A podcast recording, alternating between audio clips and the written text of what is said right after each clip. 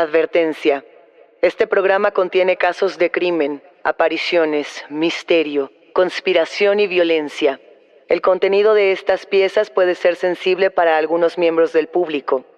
Aconsejamos discreción.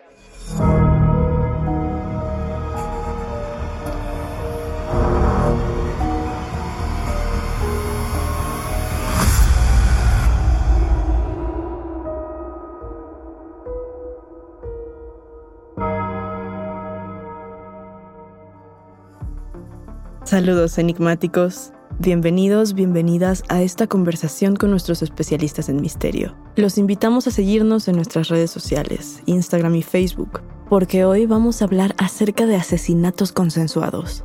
Recuerden que pueden escucharnos a través de la app de Euforia, la página de YouTube de Euforia Podcast o donde sea que escuchen sus podcasts. Y no se olviden de suscribirse o de seguir el show para que no se pierdan ni un solo episodio de Enigma sin resolver. Es muy interesante hablar de asesinatos consensuados porque como tal, legalmente esa figura no existe, Daniel. Estaríamos hablando de algo como eutanasia, quizás sería legal en algunos países, pero no es la norma en el mundo. Y un asesinato consensuado tiene ciertas peculiaridades.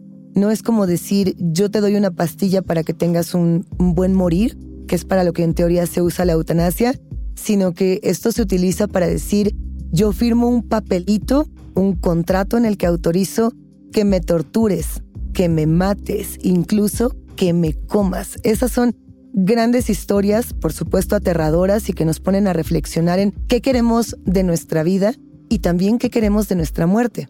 Yo creo que este es un tema, diría que es un tema perturbador, punto. Porque de por sí como seres humanos nos cuesta trabajo acercarnos a la muerte, a no sé, yo estoy segura, Luisa, que muchas veces te han preguntado, ¿cómo te gustaría morir? Yo realmente nunca sé qué contestar. Creo que es un tema muy, muy fuerte que al mismo tiempo no debería de serlo porque nos atraviesa todo el tiempo. A mí, sinceramente, me gustaría la muerte más común, la muerte de la que muchas personas han hablado en distintos textos como parte de sus anhelos, que es irme a dormir y no despertar, morirme tranquila en mi cama, a una edad adulta mayor, quizá donde yo sienta que ya haya vivido todo lo que quería vivir y que además no estoy dejando a ninguna persona a la deriva, que mis dependientes económicos estén tranquilos, que se sientan libres y yo me pueda ir en un sueño apacible, sin darme cuenta. Pero también pienso que ese es un lugar común de la muerte que no va a ser ni por error la constante de ninguno de nosotros. No podemos garantizar ni el momento ni la forma de nuestra muerte. Y eso es parte del, del azar y, y del futuro que tanto nos ha hecho reflexionar en por qué vamos a morir y qué queremos en vida. O sea, a partir de lo que queremos en la muerte decidimos qué queremos en nuestra vida. Tú no podrías entonces decidir. Tú dices, yo prefiero no plantearme esta pregunta. Mira, no es que no me la quiera plantear. Es que realmente no he logrado pensar como, bueno, esta muerte me parece menos mala que las otras o mejor que las otras. Lo que sí sé es qué me gustaría que hicieran las personas cuando me muera. ¿Qué te gustaría? Me encantaría. Es que yo soy una persona que disfruta mucho estar con otras personas, las fiestas, bailar. A mí me gustaría que mi funeral se volviera una fiestota. Una gran fiesta donde todos pudieran compartir contigo. Así es. Aunque tú ya no estuvieras en este plano. ¿A ti qué te gustaría? No lo sé. Esas son las cosas que yo todavía no me planteo hacia adelante porque tengo la impresión de que como ya no voy a estar, ya no tengo, ya no tengo por qué hacerme estas preguntas. Ya tranquilamente puedo decir, ustedes decidan. Lo único que sé es que no me gustaría que, digamos, me pongan en un cementerio. No me gustaría ser sepultada. A mí me gustaría ser cremada por un tema de tranquilidad y sobre todo después de hacer tantos episodios de Enigmas sin resolver, como el del cementerio de Greyfriars, donde se habla de lo que hacen con los cuerpos en los cementerios, yo prefiero no permanecer. Pero creo que esta es una decisión que puede ser muy interesante para los enigmáticos. Se los vamos preguntando y vamos planteando el si ustedes aceptarían un asesinato consensuado. Si ustedes dirían, yo quiero morir en manos de alguien más. Es una pregunta oscura, es una pregunta macabra, pero es real. Y para documentarlo tenemos numerosos casos que vamos a estar explorando en este episodio. ¿Con cuál nos arrancamos, Luisa? Tengo uno que es relativamente breve, pero que plantea mucho lo que el asesinato consensuado o el homicidio consensuado significa. Es el caso de Robert Levy. El 6 de abril del 96 encontraron el cuerpo de un productor de teatro llamado Robert Levy. Él era un productor muy joven, tenía 27 años. Eso llamó la atención de inmediato porque podía, digamos, la muerte pasar por estas personas del club de los 27, ¿no? Como Jim Morrison, como Janis Joplin, inclusive como Amy Winehouse, personas del mundo del arte, de la cultura y de la música que morían a esta edad. Pero bueno, él fue encontrado en las dunas de arena de los Everglades de Florida. Y entonces, cuando encuentran el cuerpo, hay una mujer que realiza una llamada telefónica a la policía. Ella es la novia de un hombre llamado Christopher Murray. Ella tiene 21 años y le dice justamente a la policía que su pareja, este tal Christopher Murray, había, le había comentado que había matado a alguien y que antes de que se hubiera hecho público el descubrimiento del cuerpo, esta persona lleva a su novia a, a las dunas y le dice, aquí lo maté. Y entonces inclusive llega, recoge un cinturón, recupera el arma homicida y se van. Al poco tiempo de esto, Christopher Murray, este hombre, es arrestado, ¿no? De inmediato. Y él dice, sí, efectivamente, yo estrangulé al productor, yo estrangulé a este hombre llamado Robert Levy. Y lo que dice es que fue consensuado, ¿no? Christopher Murray era una persona que se dedicaba a la prostitución y lo que dijo fue, bueno, yo fui contratado para realizar suicidio asistido. Lo que él comentaba dentro de una confesión que me parece muy dura, porque además revelaba datos de la privacidad y de la intimidad de Robert Levy, pero bueno, tuvo que hacerlo para no ir a la cárcel, era que justamente Levy era VIH positivo y que tenía pues ya el deseo de morir, que él ya quería trascender. Pero además del deseo de trascender, él tenía fantasías sadomasoquistas bastante oscuras. Así son descritas en distintos portales y en distintos periódicos donde esta noticia fue absolutamente viral. Entonces, Murray, para sustentar esto que estaba contando de que, bueno, pues él había ahorcado a, a Robert Levy, regresa a un incidente que había ocurrido en agosto de 1994. Entonces la historia va de que se reúnen en un bar y que ambos, que ya se conocían, suben a un vehículo y se dirigen a los Everglades, donde Murray ató y golpeó a Levy, pero todo esto, insisto, de manera consensuada. Incluso Murray, de los golpes que le da a Robert Levy, se rompe los nudillos, inclusive se rompe las costillas. O sea, es decir, son golpes muy muy fuertes. Murray, después de eso, recibe dinero, ¿no? Recibe 200 dólares por haber realizado esta acción. Es decir, a él le pagan por golpear a este otro hombre y le paga a este mismo hombre, Robert Levy.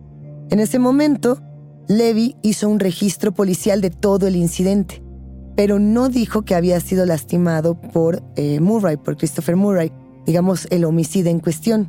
Inclusive, Levy en otra ocasión le pagó a, a Murray 600 dólares para tallar en su espalda con un cuchillo la palabra cerdo, pig, Así como que era parte de la fantasía, era parte del, del placer que encontraba en el dolor. Cuando la policía entrevistó a los amigos de Robert Levy, ellos dijeron que la historia de Murray, del, del potencial asesino, pues era muy probable, ¿no? Porque Levy tenía este deseo oscuro de muerte, tenía este deseo oscuro de ser violentado y de ser torturado, y que incluso le había ofrecido dinero a otras personas para mutilarlo y de ser posible matarlo, pero que estas personas habían dicho, nosotros no jugamos a esto, o sea, el, arte, digamos, del bondage o del sadomasoquismo no implica realmente lastimar al otro. O sea, cuando uno está jugando al, al bondage o está entrando en los terrenos del SM, lo que se hace siempre se hace desde el respeto mutuo. Y por eso hay palabras claves para detenerse. Y por eso en realidad, cuando dos personas acceden a entrar en una dinámica sadomasoquista, en realidad lo que le están diciendo a la otra es mi vida está en tus manos, que es un acto, algunos dirían muy romántico, otros dirían profundamente oscuro. Pero sobre todo de completa confianza. Exactamente, yo te doy todo el control de mi persona para que me lastimes, para que me tortures, pero nunca realmente para trascender un límite. Y lo que quería Robert Levy era ser trascendido, era ser transgredido, era ser violentado hasta la muerte.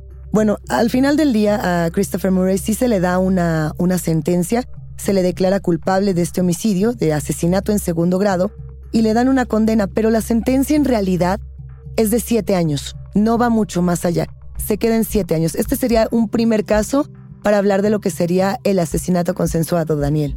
Tenemos muchísimos casos y todos comparten justo esto que ya comentas, Luisa. Tienen un deseo más allá de ser trascendidos. Y una vez que esto sucede, una vez que estas personas se encuentran la muerte, lo que tienen que garantizar al homicida en cuestión es que nada le va a pasar. Es que si la policía los encuentra, ellos no irán a la cárcel. Por eso la necesidad a veces de firmar contratos. No sucede en todos los casos y cuando no hay un acuerdo firmado, no hay manera a veces de comprobar que esto ocurrió así, o sea, que fue algo que las dos partes acordaron y que las dos partes, bueno, pues celebraron de una u otra manera. Mira, ya hablamos de la postura del asesinado. ¿Qué te parece si vamos a la postura del asesino? A ver. Hay este caso que es muy interesante, que fue uno de los primeros casos de asesinato consensuado que yo conocí. Este es el caso de Armin Meiwes, o el caníbal de Rotenburgo. El célebre caníbal de Rotenburgo, que además, anticipamos, vivió para contarlo. O sea, es una persona que no podemos decir que se salió con la suya porque él lo deseaba y, mejor cuéntanos qué pasó. Bueno, hasta la fecha sigue encarcelado, es una persona que sigue viva, pero Armin Meiwes tenía el deseo de comerse a alguien. Él comenzó a buscar en la Deep Web candidatos para ser comidos y se encontró con unos cuantos. O sea, las personas sí deseaban ser devoradas por él. Luisa, esto va a ser muy macabro de mi parte, pero ¿Tú te suscribirías a una convocatoria para hacer comida? No, todavía, todavía. No sé si en unos años, pero hoy que me lo preguntas, no. Yo estoy segura de que yo no me gustaría ser el alimento de nadie, pero al parecer había personas que sí lo deseaban. Él recibió distintas respuestas a su convocatoria y tuvo encuentros con algunas de las personas que habían respondido él tenía la intención de hacerlos firmar un contrato para que no hubiera ningún problema, para que todo fuera legal, para que él estuviera seguro de que su futuro alimento sería una persona completamente convencida de lo que estaba ocurriendo. Entonces para él era importante conocerlos y la parte que a mí me parece pues extraña porque podríamos decir que es bastante humana es que si él no los veía convencidos, los dejaba ir. Les decía que no, muchas gracias, Así conoció a algunas personas hasta que llegó a su vida Bernd Jürgen Brandes. Él era un ingeniero que vivía en Berlín y que, como ya lo comentábamos hace unos momentos, sus rituales sexuales giraban en torno a la tortura y a la violencia. Entonces, ellos se encontraron, hicieron una cita durante un fin de semana, se conocieron primero y, pues, pusieron a prueba estos instintos caníbales, por decirlo de alguna forma. Bernd firma el contrato, por fin se concreta, con la condición de que él también quería probar su propio cuerpo. Quería comerse a sí mismo. Quería comerse a sí mismo. Entonces, Armin Meiwes lo que hace es mutilarle el pene e intentan comerlo juntos, pero no lo logran porque la carne era muy chiclosa. Entonces, tal cual proceden a, terminar el asesinato, por así decirlo, y él procede a comer a su víctima. Daniel, ¿sabemos si hay alguna clase de anestesia o de proceso para que la persona devorada pudiera mantener la conciencia? Digo, porque yo me imagino que una mutilación, y sobre todo una mutilación genital, es algo tan fuerte y tan doloroso que caes inconsciente, ¿no? Te desmayas dado el dolor. Pues mira, cuando Maywes fue a juicio por este asesinato, sí. en su defensa declaró que el deseo de la víctima era morir apuñalado. Ajá. Entonces, el procedimiento de anestesia, por decirlo de alguna forma, fue que se tomó una botella completa de medicina para la tos. Ajá. Y procedió a, al apuñalamiento. A mí esto de todas maneras no, no me da mucha tranquilidad. O sea, ya el caso en sí nunca da tranquilidad. Uno de los más emblemáticos, legendarios, cuando estamos hablando de homicidios consensuados. pero tomarse una botella de jarabe para la tos no te lleva a un estado de, de tranquilidad, ¿no? Aunque sea de estos jarabes que prohibieron y, vetaron en los años 80, 90, etcétera, no creo que te pueda conducir a un momento donde puedas devorarte a ti mismo. Creo que debe haber sido una euforia que los trascendió a ambos. Pues mira, no hemos llegado ni tantito a la parte que a mí me parece la más escalofriante de este caso, que es la declaración que hace Mayweather. Lleguemos, lleguemos a ello. Te la voy a leer, tal uh -huh. cual, es una traducción. Tuve un gran placer. No necesito hacerlo de nuevo. Lamento mucho lo ocurrido, pero no puedo deshacer lo que hice. No respires. Regresamos a Enigmas sin resolver. Mira, dentro de todo se disculpó, pero lo cierto es que la expresión de sentí mucho placer, eso es lo que yo creo que se queda en los oídos de todas las personas. El placer que se encuentra en la ultraviolencia y en el canibalismo, porque este no solamente es un caso de homicidio, sino el caso de cómo canibalizar a un hombre bajo sus propios deseos, ¿no? ¿A qué sabe la carne humana? No lo sabemos, o quizás sí, y no nos hemos dado cuenta. ¿Qué pasó entonces? Después de eso, ¿cuál fue la sentencia? ¿Cómo llegamos a, a que el caníbal de Rotemburgo quede en la cárcel? Pues mira, este primer juicio fue en 2004 y fue condenado a ocho años de cárcel. Uh -huh. En 2006 hubo un segundo juicio en el que fue condenado a cadena perpetua. Ok, nunca iba a salir de la cárcel, pero satisfecho quedó. Los cargos son asesinato con motivos sexuales, canibalismo y necrofilia. Es que yo creo que es la combinación de estos tres. Porque tenemos al otro homicida que ahorcó a esta otra persona y solo se llevó siete años. ¿No? O sea, ¿por qué uno sí y el otro se lleva una cadena perpetua? Creo que es el acto de, de canibalizar lo que queda así. Tengo este otro caso que creo que puede llamar la atención de los enigmáticos. Este es el caso de Susan Potempa. Esto pasa en los años 90, a inicios de los 90, en el 93. Imaginen esta escena. Robert Potempa va de regreso a su casa en Summit, en Illinois, va con su hijo y tuvieron un fin de semana bastante tranquilo, jugaron fútbol, es además el fin de semana de acción de gracias, lo pasan fuera de la ciudad y van de vuelta a casa. Entonces, llegan, regresan a Summit y cuando abren la puerta de la residencia, se encuentran con la escena que ya estamos esperando, ¿no? Está Susan Potempa, que tiene 50 años, la esposa de Robert, que es la madre del pequeño, muerta en el garaje. Y lo que es muy fuerte es que ella está estrangulada y golpeada con un taladro eléctrico, ¿no? No solamente la encuentran muerta, sino en unas condiciones deplorables. Llega la policía, comienza la investigación, todo el proceso forense, y lo primero que empiezan a ver es justamente que hay violencia aleatoria. No hay un, un móvil para esta violencia, no hay razón para que esta mujer hubiera sido asesinada y además con esas características de violencia en el asesinato. Entonces todo esto se vuelve, vamos a llamarlo, inusual o atípico. Con violencia aleatoria te refieres a que, justo como lo comentas, que no había un móvil o también a la forma en la que fue llevado el asesinato. No, es decir, tú puedes encontrar a una persona torturada en su hogar y asesinada de una manera brutal. Generalmente detrás de este tipo de asesinatos que tienen esa violencia tan peculiar, sobre todo tortura, muchas veces tenemos antecedentes, ¿no? Que podía ser que esta mujer, Susan, se hubiera relacionado con alguien que la lleva lamentablemente a los excesos, ¿no? O puede ser que ella, por proteger a su familia, esté recibiendo esta tortura. Hay, como muchas razones, pero en este caso no había ninguna, ¿no? Lo único que se tiene es que un año antes de su muerte, a esta mujer le diagnosticaron cáncer de mama y los médicos practicaron en ella la mastectomía, le, quitan los pechos, ¿no? Esto la deja con mucho dolor y este dolor no se quita por más analgésicos que tome.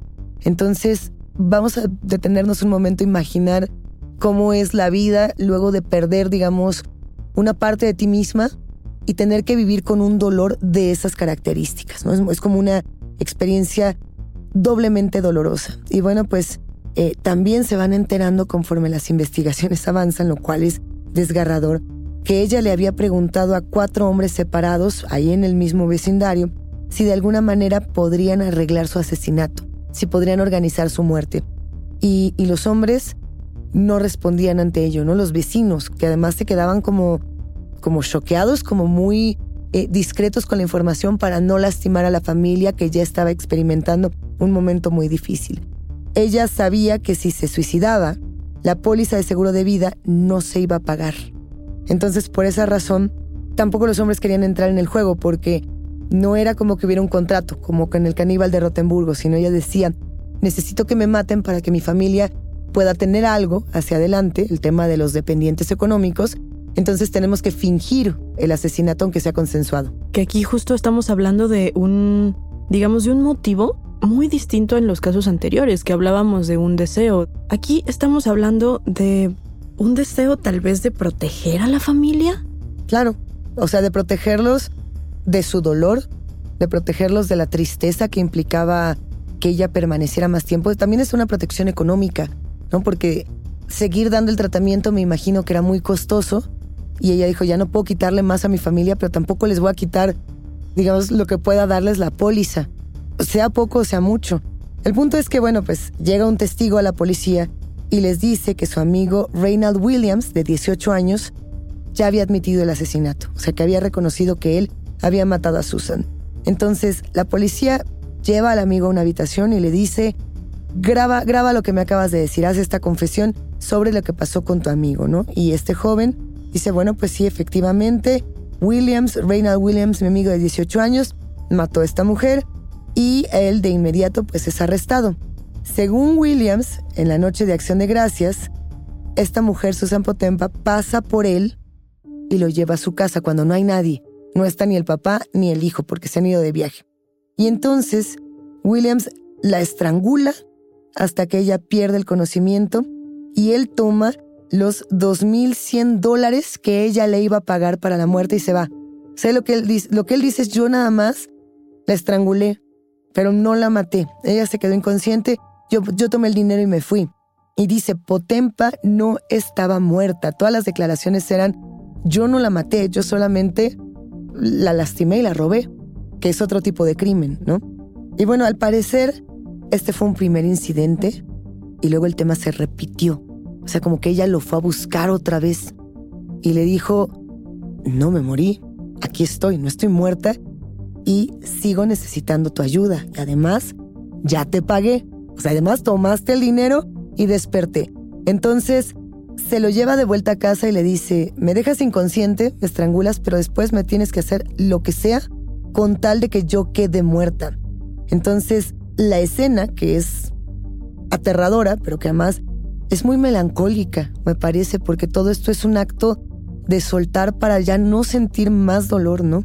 Y, bueno, pues Williams la ahorca con, con los brazos, ella pierde el conocimiento y después la golpea ocho veces con un taladro eléctrico hasta que finalmente esta mujer muere. O sea, imaginemos la firmeza de estos golpes, la, la, fuerza con la que la golpea. ¿Se sabe, Luisa, si se logró el cometido? Es decir, si lograron hacer pasar este asesinato por un asesinato y no por un suicidio asistido y se logró cobrar la póliza? No. Efectivamente, Williams fue condenado por la muerte de Potempa y le dieron 26 años de prisión en febrero de 1996. Tengo entendido que la póliza sí se cobró porque a pesar de que fue, digamos, consensuado, o sea, ninguna persona con, digamos, en sus facultades mentales o con el correcto actuar entre comillas de sus facultades mentales, elegiría el camino de la violencia, porque no es el mismo camino que el de la eutanasia, son razonamientos distintos. Entonces, para los peritos y para la comunidad, digamos, de investigadores forenses, esta es una delgada línea muy polémica en decir, aun cuando yo elijo la violencia, yo no estoy eligiendo que me mates porque tú siempre tienes la opción de no matarme. Entonces sigue siendo un homicidio. Y esa es la razón por la que muchas personas van a la cárcel y tienen cadena perpetua por este tipo de crímenes. Aquí tenemos tres ejemplos. Si, si los enigmáticos buscan en los periódicos, si se dan un clavado en redes, encontrarán cosas todavía más, digamos, no quiero decir aterradora, pero yo creo que más desconcertantes. Y también enigmáticos, si ustedes conocen un caso de esta clase con estas características que les gustaría que se aborde aquí, háganoslo saber. Enigmáticos, la conversación con nuestros especialistas en misterio ha terminado pero siempre hay otra grieta que investigar junto con ustedes. No se olviden de seguirnos en nuestras redes sociales. Nos encuentran a través de Instagram y Facebook. Yo soy Daniel Duarte. Y yo soy Luisa Iglesias y ha sido un macabro placer compartir con ustedes. Recuerden que pueden escucharnos en la app de Euforia, en la página de YouTube de Euforia Podcast o donde sea que escuchen podcast. Denle follow o suscríbanse al show en donde sea que nos escuchen y así no se pierden ni un momento de enigmas sin resolver.